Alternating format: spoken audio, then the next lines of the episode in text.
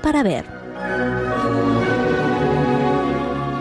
Hoy con la dirección de Alicia Pérez Tripiana.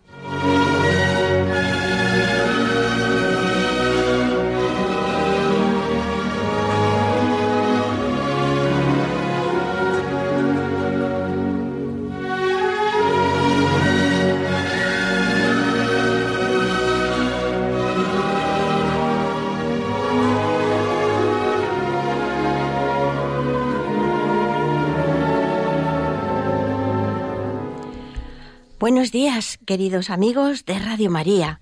De nuevo con todos ustedes para hablar de arte. Hoy vamos a compartir este programa María Ángeles Sobrino y yo, pues queremos hablarles de una magnífica exposición que se ha inaugurado en el Museo del Prado el pasado 22 de octubre, que muestra a dos extraordinarias pintoras, Sofonisba Anguisola y Lavinia Fontana, Dios dos pioneras de la historia de la pintura femenina que vivieron en el siglo XVI. Sofonisba Anguisola nació en Cremona hacia 1552 y murió en Palermo en 1625. Y Lavinia Fontana nació en Bolonia en 1552 y murió en Roma en 1614 representan dos modelos diferentes de pintoras, cuyas personalidades, reconocimientos y trayectorias biográficas fueron decisivas para abrir nuevos caminos a las mujeres que vendrían después. Ambas rompieron con los estereotipos sociales asignados a las mujeres en relación a la práctica artística, en la que imperaba un arraigado escepticismo sobre sus capacidades. Las dos nacieron en Italia, escenario privilegiado del arte realizado por mujeres, y ámbito, además, donde a lo largo del siglo XVI hubo un notable interés por dignificar y educar a la mujer más allá de los conventos, donde desde la Edad Media residía la formación cultural y el desarrollo artístico femenino. Además, muchas mujeres habían formado parte, y lo siguieron haciendo, de talleres familiares, hijas o esposas de artistas y artesanos que trabajaron de manera anónima en tareas diversas dentro del taller, pero sin significarse o tener la menor visibilidad. Salir del espacio doméstico para desarrollar una carrera profesional iba contra el decoro y la respetabilidad de las mujeres. Bien, buenos días, queridos amigos de Radio María. Esta exposición se celebra en el marco del bicentenario del Museo del Prado y reúne por primera vez los trabajos fundamentales de dos de las mujeres más notables de la historia del arte de la segunda mitad del siglo XVI. La muestra está compuesta por 65 obras, de las cuales 56 de ellas son pinturas, procedentes de más de una veintena de colecciones europeas y americanas, y con ellas el museo lo que pretende es recorrer la trayectoria artística de estas dos pintoras que alcanzaron una notoriedad y un reconocimiento entre sus contemporáneos, desde luego sin parangón, pero que con el tiempo fueron diluyéndose y bueno, con esta exposición lo que el museo pretende es ponerlas en valor. La exposición está comisariada por Leticia Ruiz, que es la jefe del Departamento de Pintura Española hasta 1500. Y bueno, esto es una invitación para que eh, todos ustedes vayan a visitar esta extraordinaria muestra que se encuentra en las salas de exposiciones temporales del museo, concretamente en la sala C del edificio de los Jerónimos. Esta exposición permanecerá abierta al público hasta el 2 de febrero de 2020. Como ya ha comentado mi amiga Alicia, Sofonisba y Lavinia nacieron y se formaron en Cremona y Bolonia, respectivamente. Dos centros artísticos muy cercanos geográficamente, ambos en Italia, pero cuyas condiciones, por sus propias tradiciones pictóricas, sociales, culturales, pues van a hacer que ambas evolucionen de manera distinta. A ello también va a contribuir, bueno, los perfiles familiares y biográficos de estas dos mujeres, aunque hay algo en lo que coinciden las dos, y es en el papel fundamental que juega su padre, el padre tanto de Sofonisba como de Lavinia, para, diríamos, dirigir sus propias carreras. Ambas supieron romper con los estereotipos de la sociedad del siglo XVI que asignaba a las mujeres en relación con la práctica artística. Si en algún sitio podía destacar la mujer como pintora, era en Italia. Italia era la vanguardia.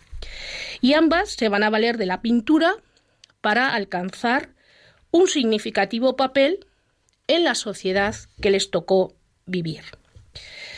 Ahora muy brevemente una pinceladita para ir adentrándonos ya después en el recorrido de la exposición sobre las dos damas de las que estamos todo el rato hablando. Sofonisba Anguisola o Anguisola, bueno, unos dicen Anguisola, otros dicen Anguisola. ¿Quién era esta mujer?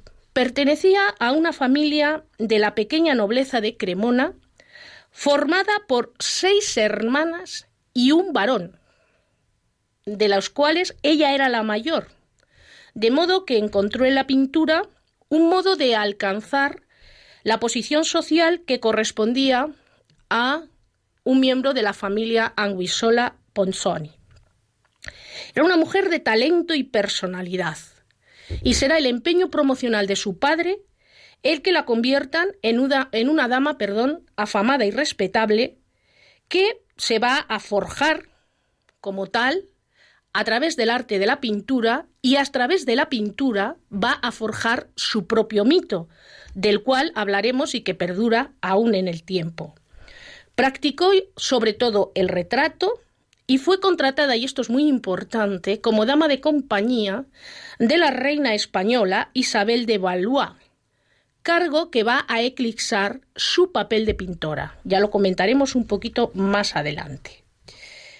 ¿Quién es Lavinia Fontana?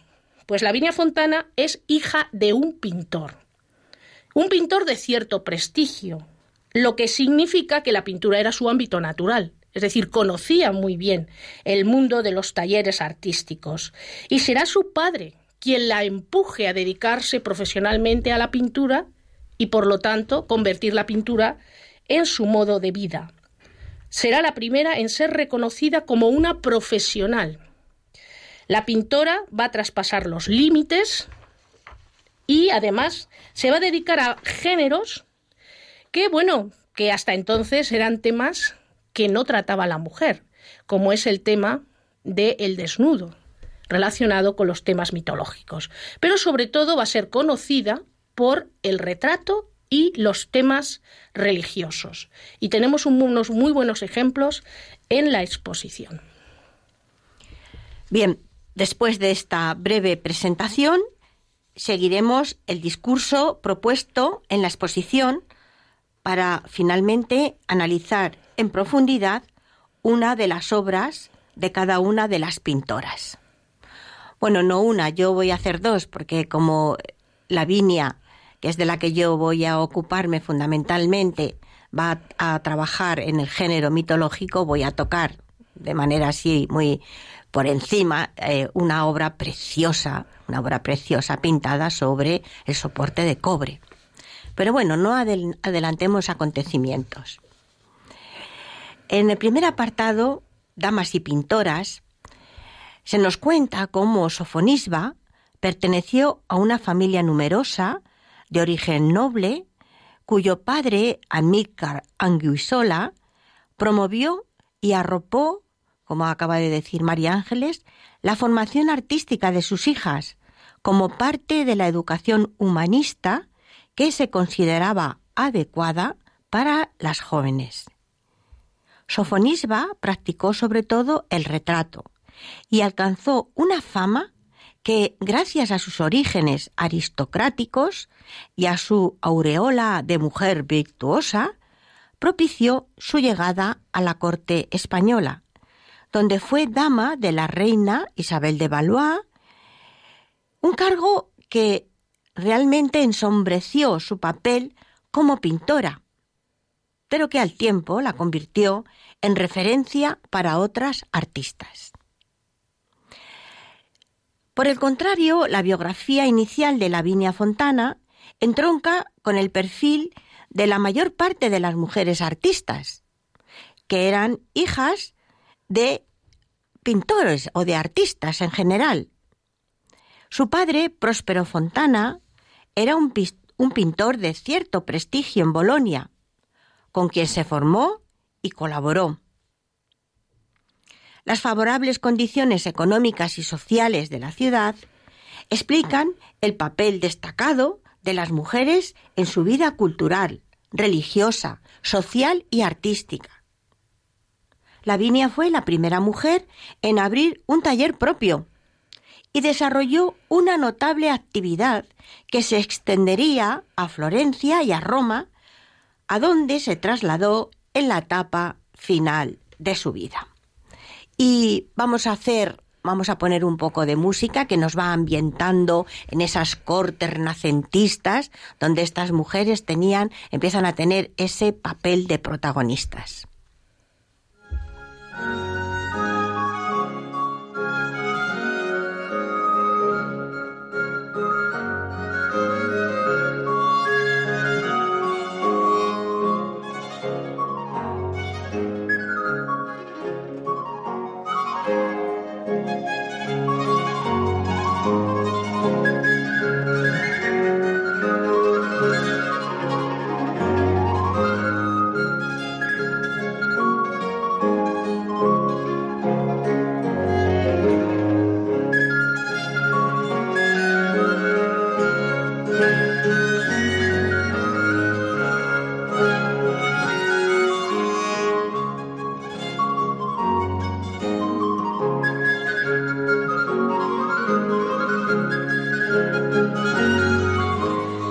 Queridos amigos de Radio María, Ángeles y Alicia, somos las dos conductoras de esta locución de hoy, les recordamos que estamos eh, emitiendo este programa dedicado a la historia de dos pintoras, Sofonisba Anguissola y Lavinia Fontana, con motivo de la exposición que está celebrando el Museo del Prado en el marco de su bicentenario.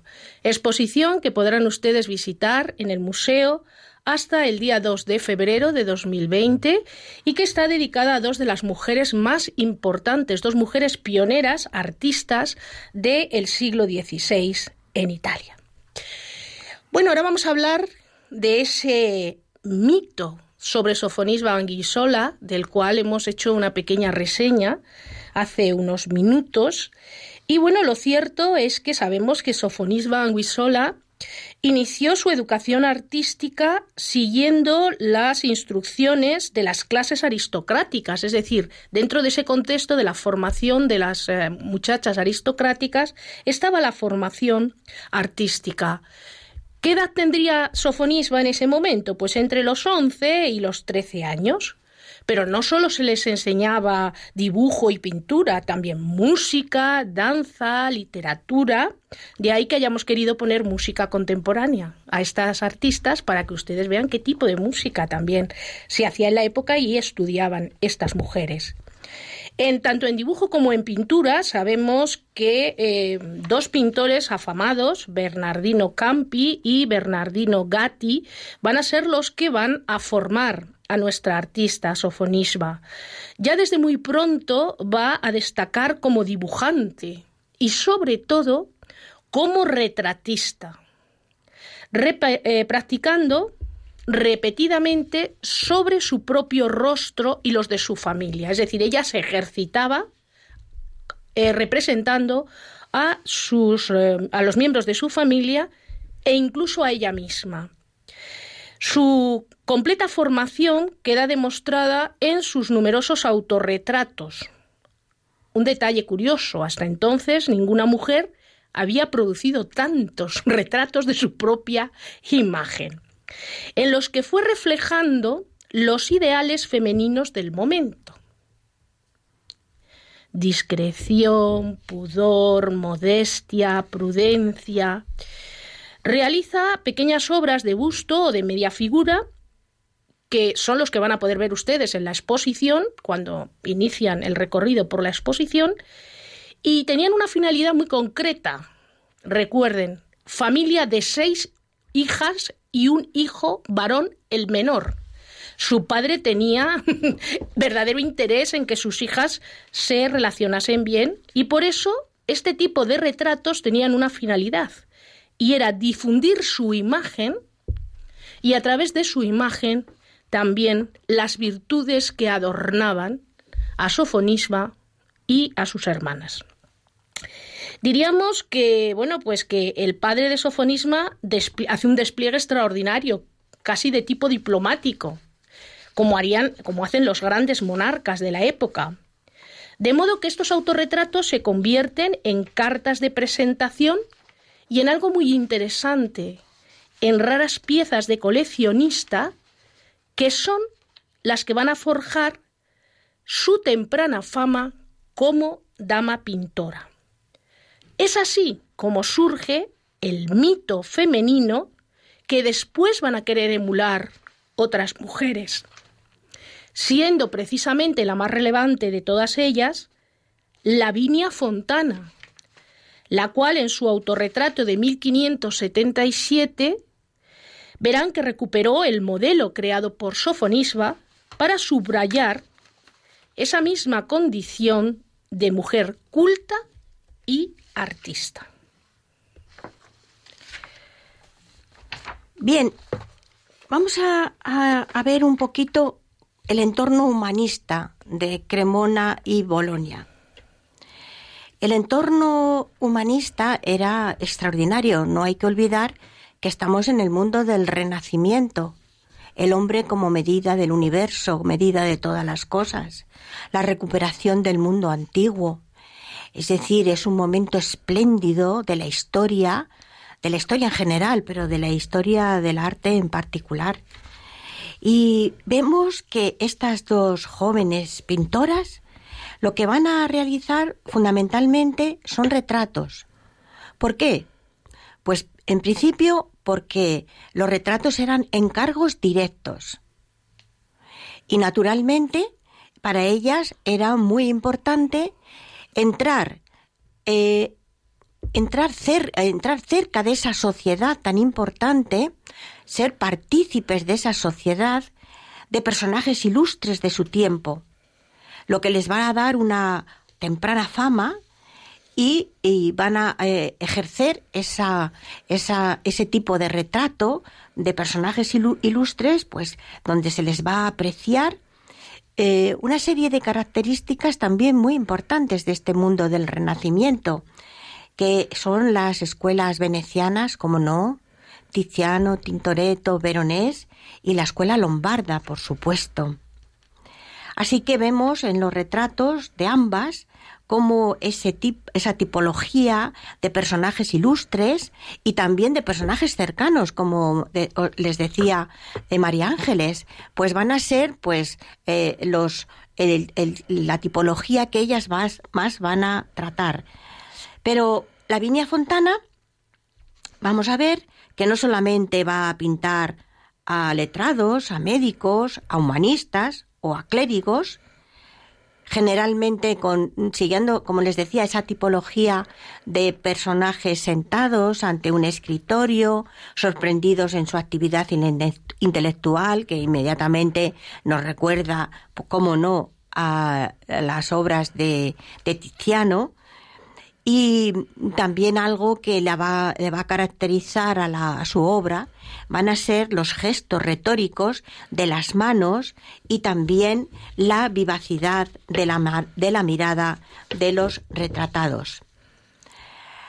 Las dos pintoras reflejan una condición fundamental de la época, su autoritas, es decir, el prestigio moral y cívico que sus conocimientos y dedicación le reportaron esa, ese gran reconocimiento en la sociedad de su época.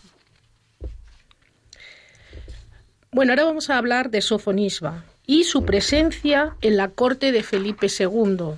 Es un momento importante, muy importante en la vida de esta artista, porque eh, estuvo durante 13 años en la corte española y bueno, en los años que pasó aquí no solo ejerció como profesora de dibujo y de pintura de Isabel de Valois, sino que cuando la reina muere, se le va a encargar a Sofonisba la educación de las infantas Isabel Clara Eugenia y Catalina Micaela.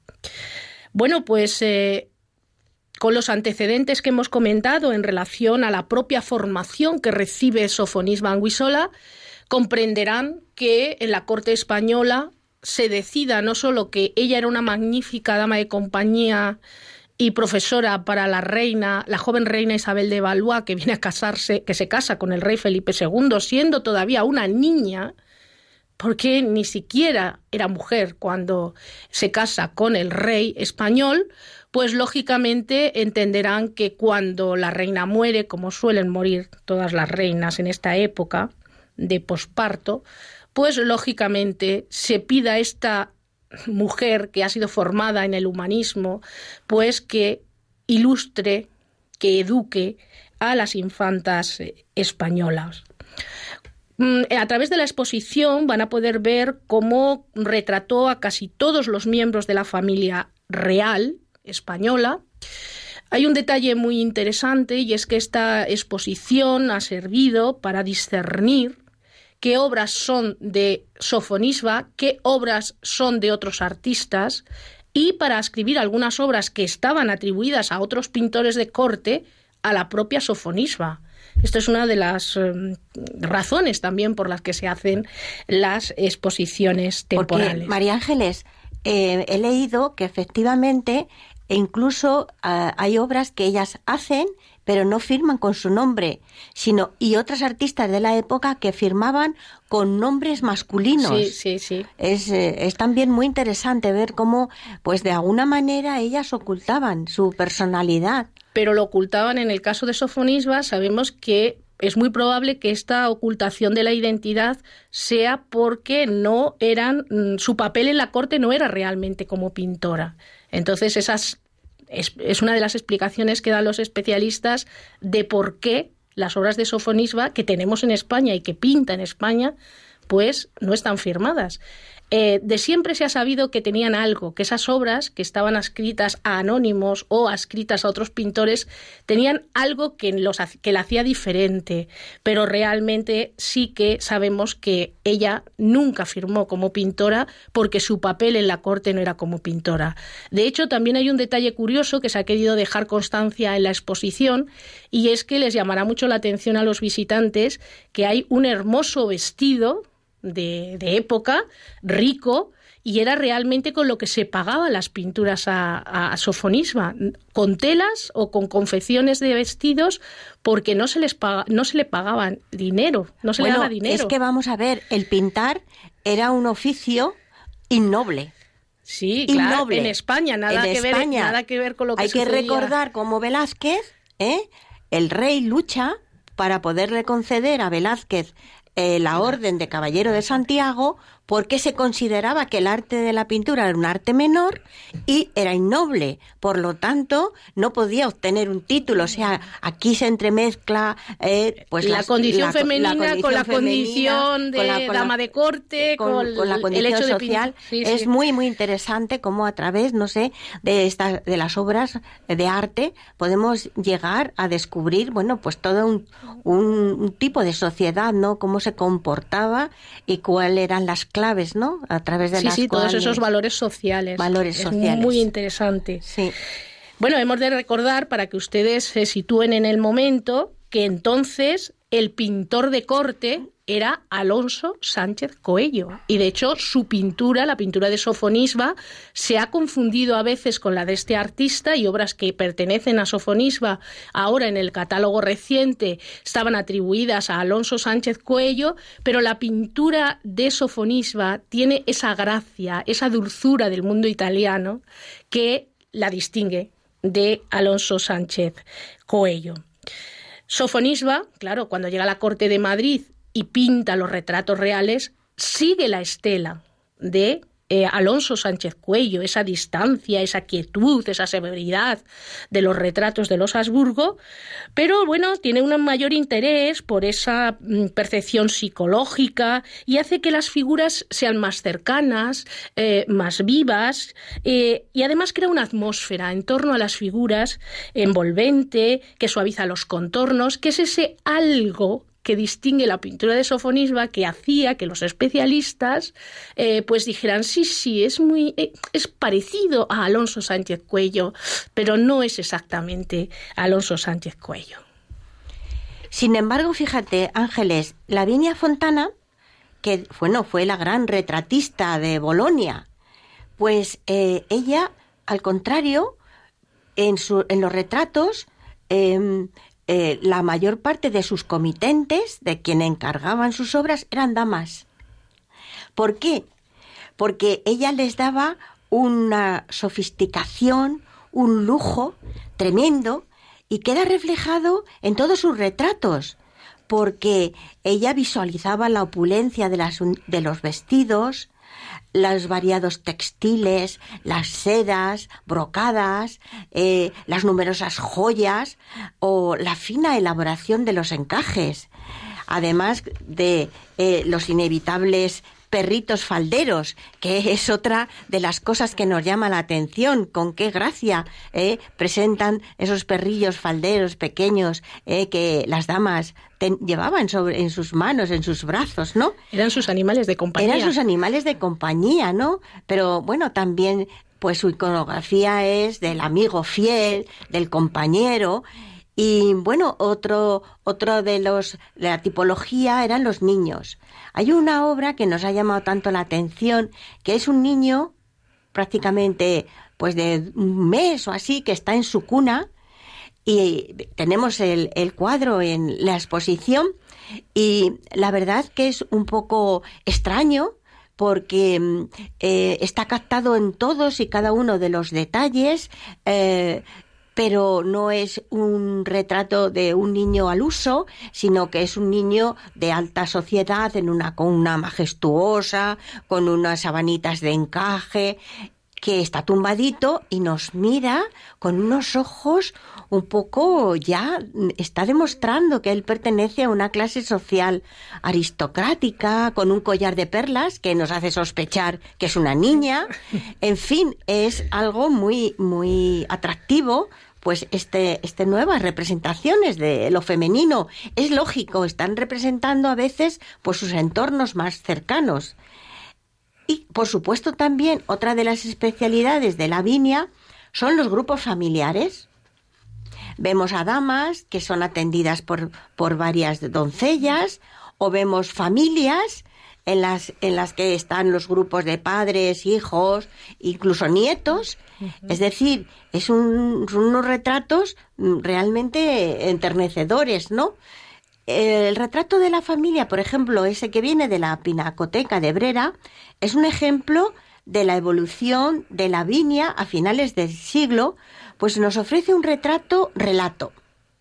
¿Esto qué quiere decir? Pues que es un grupo familiar captado con un cierto aire de cotidianidad, una idea que se prolonga en Dama con cuatro jóvenes, como acabamos de decir, donde la pintora muestra una instantánea doméstica, vinculada muy probablemente al casamiento de la protagonista, es decir, son las, las captaciones de los momentos, acontecimientos más, importantes, como hoy para a las novias se le hace eh, las fotos justo cuando las están vistiendo.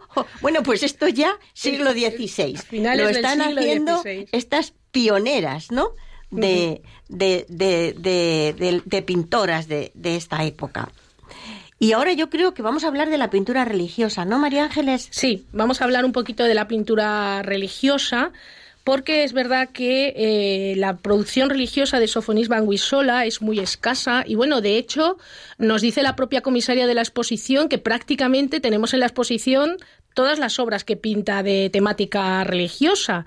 Solo nos falta una que está en Sicilia y que no ha podido viajar.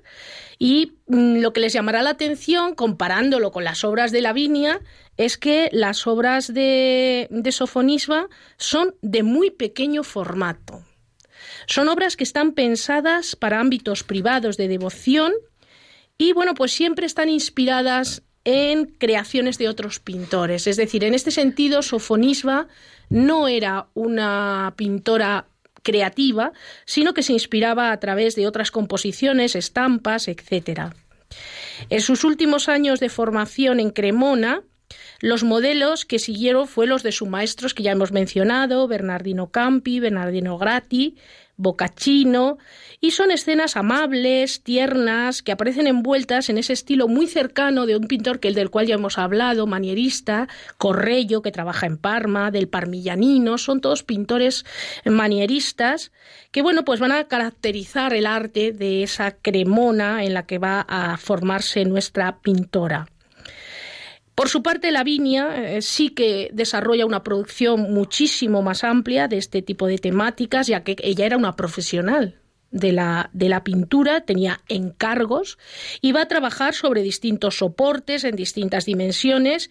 Y de hecho, bueno, pues ustedes van a ver bastantes más obras y de tamaños más grandes en la exposición, donde van a también poder apreciar cómo nuestra artista, eh, Lavinia, mm, nos representa una espiritualidad marcada ya por la contrarreforma por eh, donde se aprecian también influencias de Corrello, de los Carracci, hemos hablado también de, eh, de Bolonia como esa escuela clasicista y en su obra esa monumentalidad de, la, de las obras clasicistas aparecen muy claramente. Bueno, vamos a poner un poquito de música para seguir introduciéndonos en este mundo impresionante, ¿no? del Renacimiento italiano.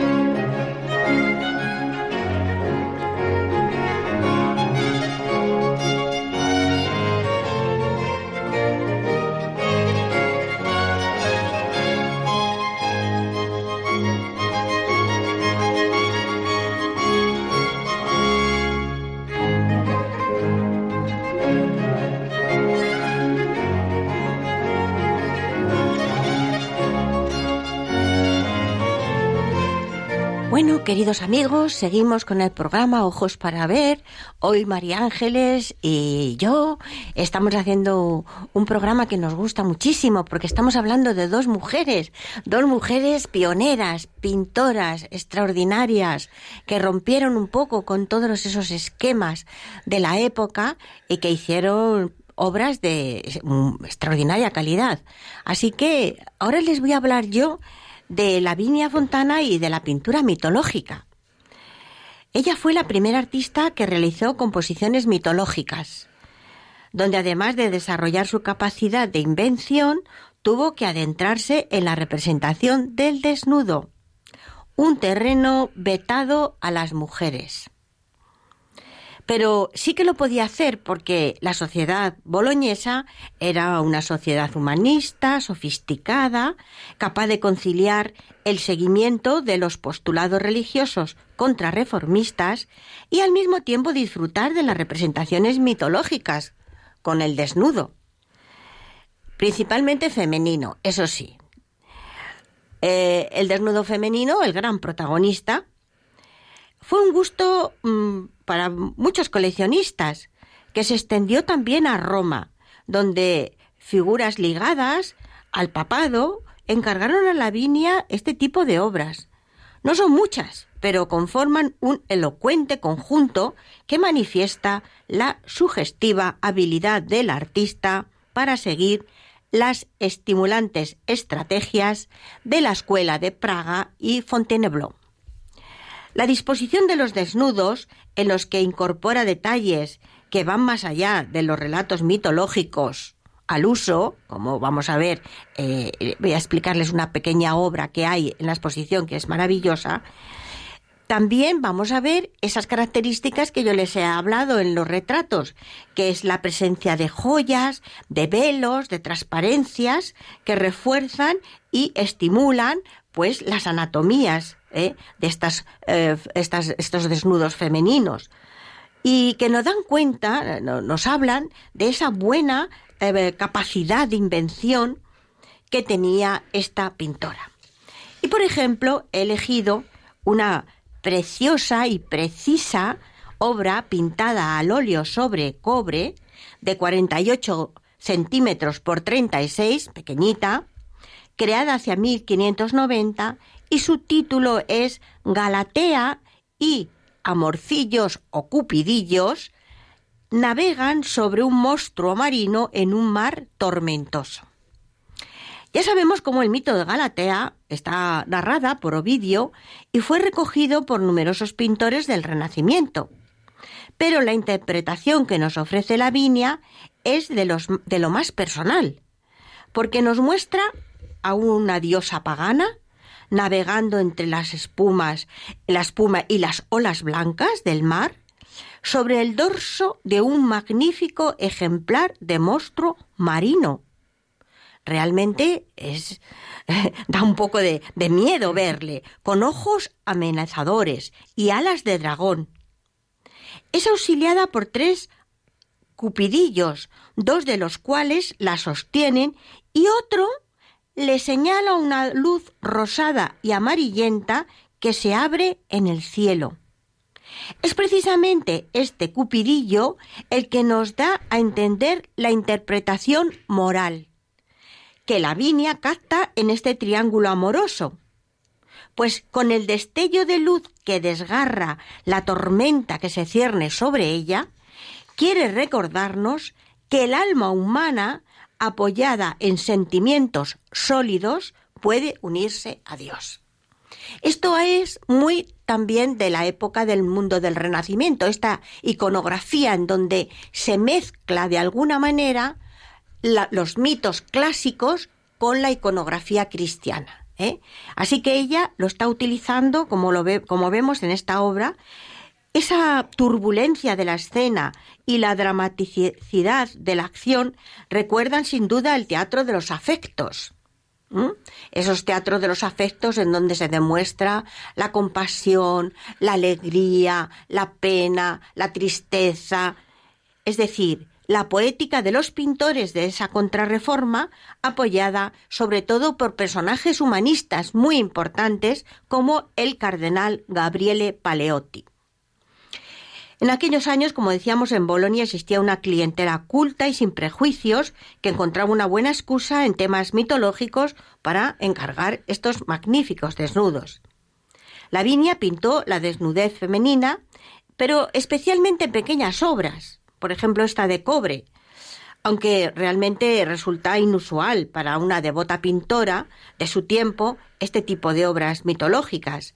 Pero, sin embargo, ella fue una, de nuevo, pionera, valiente, sus desnudos eh, femeninos son de una gran delicadeza, por supuesto, pero bellísimos y tenemos obras muy interesantes que pueden ver ustedes en el museo.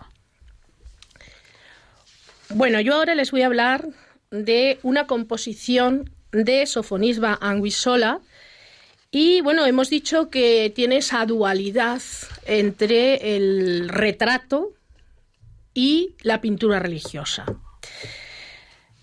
Y yo he escogido precisamente una obra en la que vemos esas dos, eh, esos dos temas. Es el autorretrato ante el caballete de Sofonisba Anguissola que pinta entre 1556 y 1557. Es un óleo sobre lienzo de dimensiones pequeñas, 67 por 57 centímetros, muy parecido casi al cuadro, un poquito más grande que el cuadro que acaba de comentar Alicia de Galatea, pero bueno, recuerden la finalidad que tenían estos retratos. Eran cartas de presentación de la artista como dama, como mujer, no tanto como artista, sino una mujer virtuosa. Esta obra ha venido desde Polonia. Está en el Castillo Museo en Lankut. No sabemos la procedencia de la obra ni cómo llegó a Polonia. Entonces, bueno, pues esto es todo una incógnita. Son estos cuadros que circulan por Europa y que no sabemos cómo llegan a sus eh, lugares de destino final. Es interesante saber que existen dos versiones de esta composición. Una en una colección particular milanesa, lo que nos habla de lo que comentábamos, de cómo se utilizaban distintos tipos de retratos para transmitir determinado tipo de virtudes en relación con la pintora y que crean ese mito de Sofonisba. Y la otra es la que ustedes van a poder ver en la exposición del Prado y que yo humildemente les voy a intentar de describir y analizar. Representa a Sofonisba en el mejor momento de su formación. Se autorretrata pintando ante el caballete, siguiendo el modelo creado una década antes en Amberes por una pintora que se llama Caterina van Gemesen. Este retrato de esta pintora, este autorretrato, lo pueden ver en la exposición. Está dialogando con los de Sofonis van Wissola. Lo que no sabemos es cómo Sofonisba llegó a conocer el arte de esta pintora. O si conoció en concreto este autorretrato. Entonces esto es muy interesante porque, claro, son las incógnitas que nos plantea todo este tema. Sofonisba se sitúa casi de frente, con sus grandes ojos en un azul grisáceo dirigidos hacia el espectador. Observando los detalles del cuadro, nos damos cuenta de que es una gran virtuosa de la pintura.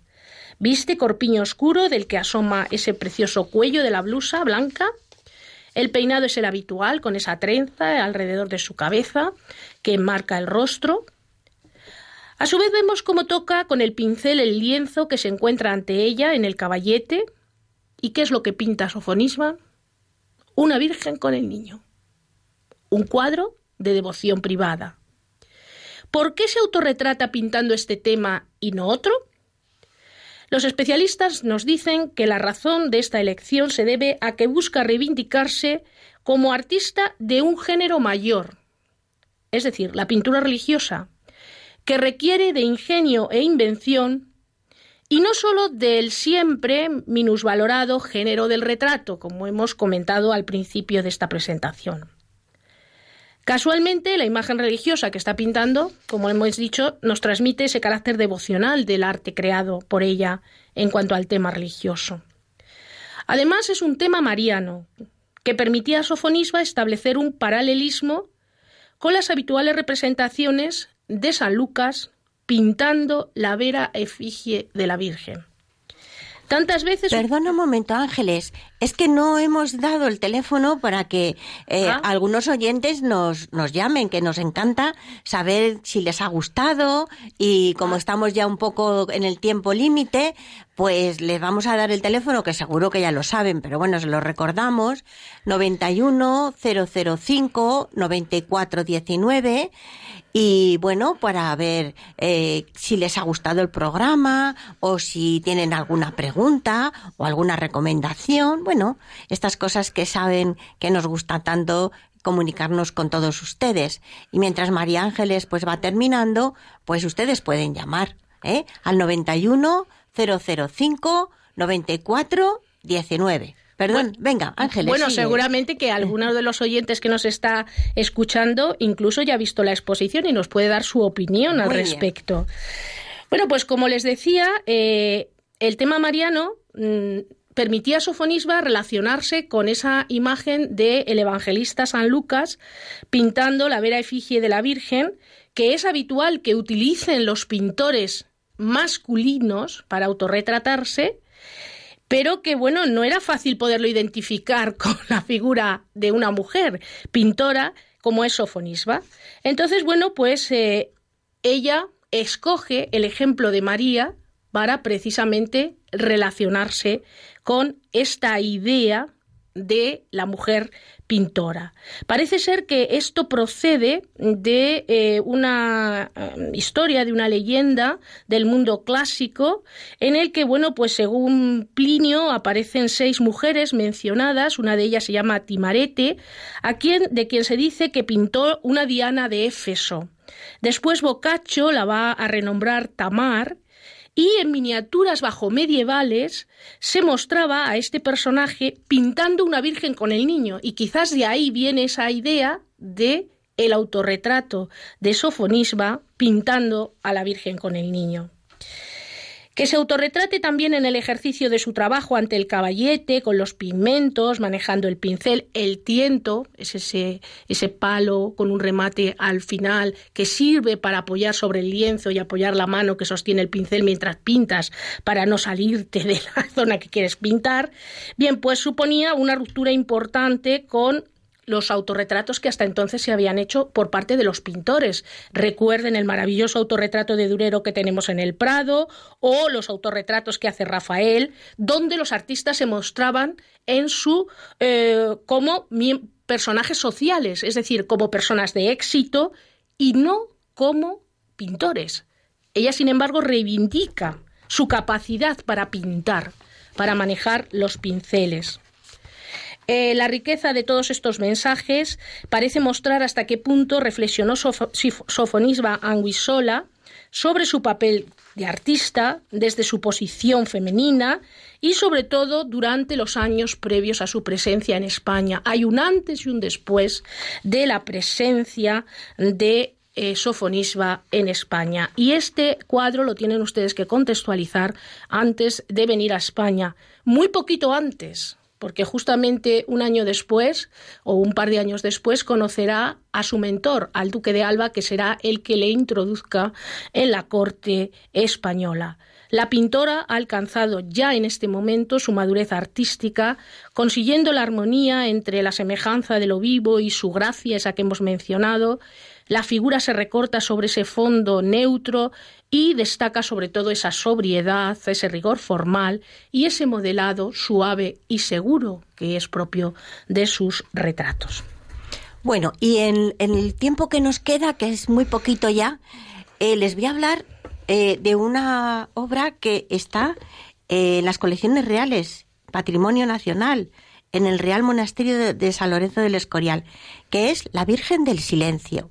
Bueno, es una obra preciosa, es una obra maravillosa, es una obra que representa a la Sagrada Familia de Nazaret, en el momento que la Virgen levanta un velo transparente que cubre al niño Jesús, que duerme plácidamente ante la atenta mirada de sus padres y de San Juan, de San Juanito, que mirándonos directamente nos indica con su dedo, un dedo de su mano derecha, apoyado en su boca, que no hagamos ruido para no interrumpir el sueño de Jesús.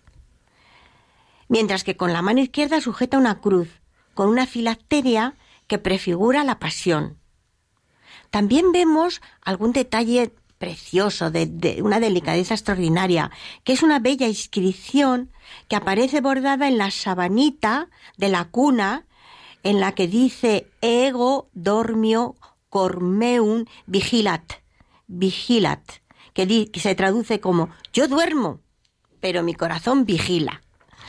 Así que la Viña Fontana en esta obra retoma el modelo de la Virgen del Popolo de Rafael, de nuevo las influencias de los italianos, como también lo hiciera Sebastiano del Piombo y otros pintores, en donde las características se hacen evidentes, en la composición, en el color, en la luz, en la armonía, en la proporción, en el ritmo, en la gracia, en fin, esas características que hacen que estas obras sean de esa belleza increíble.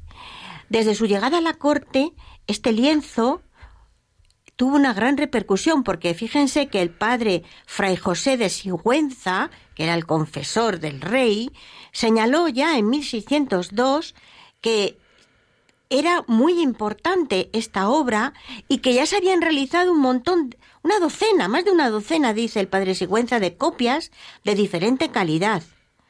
Prueba del aprecio de esta iconografía es una versión en miniatura bordada con pequeñas variantes aún hoy en el Escorial. Por cierto, Ángeles, ¿has visto que al final de la exposición hay como dos pequeños bordados que se han hecho siguiendo un poco la idea esta de, de esta pequeña miniatura bordada? Sí, son de Carmen Jiménez, una artista contemporánea. Así que las relaciones de la pintora boloñesa con los ambientes proespañoles en la ciudad eterna eh, pudiera propiciar el envío de esta pintura al rey Felipe II, porque saben ustedes que el, rey Felipe II quería eh, eh, cuadros y obras de estas características para decorar el Escorial, así que seguramente pues entraría en contacto probablemente de un dominico, del dominico mm, Chacón, que mm, proporcionó al rey una serie de retratos de prohombres. Sí, es verdad que este, este personaje eh, sabemos que pudo estar en contacto con, con Lavinia. Era un personaje que le encargaba retratos de hombres ilustres para decorar sobre todo el llamado Salón Alto de la Biblioteca del Escorial. Bueno, aunque no conocemos aún los cauces por los que llegó a manos del rey, este debió de encontrarla muy adecuada para decorar su monasterio y Francisco Pacheco afirma que Felipe II pagó a Lavinia la cantidad nada más y nada menos de mil ducados de recompensa. Fíjense la diferencia entre Sofonisba y Lavinia. Sofonisba no cobra por sus obras que pinta en Madrid. No es su papel en Madrid. Sin embargo, Lavinia sí cobra y le pagan bien. ¿Por qué? Porque ella sí que está al servicio del rey como pintora. A ella le están pagando su trabajo profesional como pintora. En estos momentos, el monarca español Felipe II, Felipe II, no se nos olvide, se había convertido en uno de los mecenas más importantes de Europa. Recuerden que se está, eh, él está demandando pintores para decorar el Escorial. Y la fama del monasterio del Escorial, bueno, pues empieza a fraguarse a partir de este interés eh, coleccionista de nuestro monarca, de este monarca en cuyo imperio no se ponía el sol. Y bueno, que luego va a ser uno de los principales referentes de las colecciones reales, el monasterio de El Escorial. Bien, queridos amigos de Radio María, con esta presentación hemos querido eh, introducirles en el maravilloso mundo de estas dos artistas, pintoras. Es una oportunidad, porque se han reunido, como dijimos al principio, eh, más de 60 obras de estas dos pintoras, pero también de otros artistas, de otras artistas contemporáneas, a, estas dos eh, magníficas mujeres pioneras en el arte italiano y por lo tanto pioneras en Europa del arte de la pintura como actividad profesional para las mujeres. Y el Museo del Prado se enorgullece de mostrarles esta exposición y nosotros una vez más les invitamos a que la vean hasta el 2 de febrero de 2020.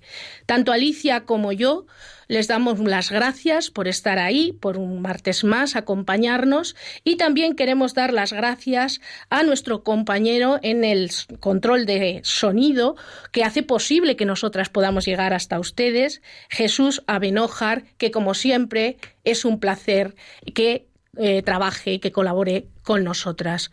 Queridos amigos, que Dios les bendiga y muchas gracias por estar ahí.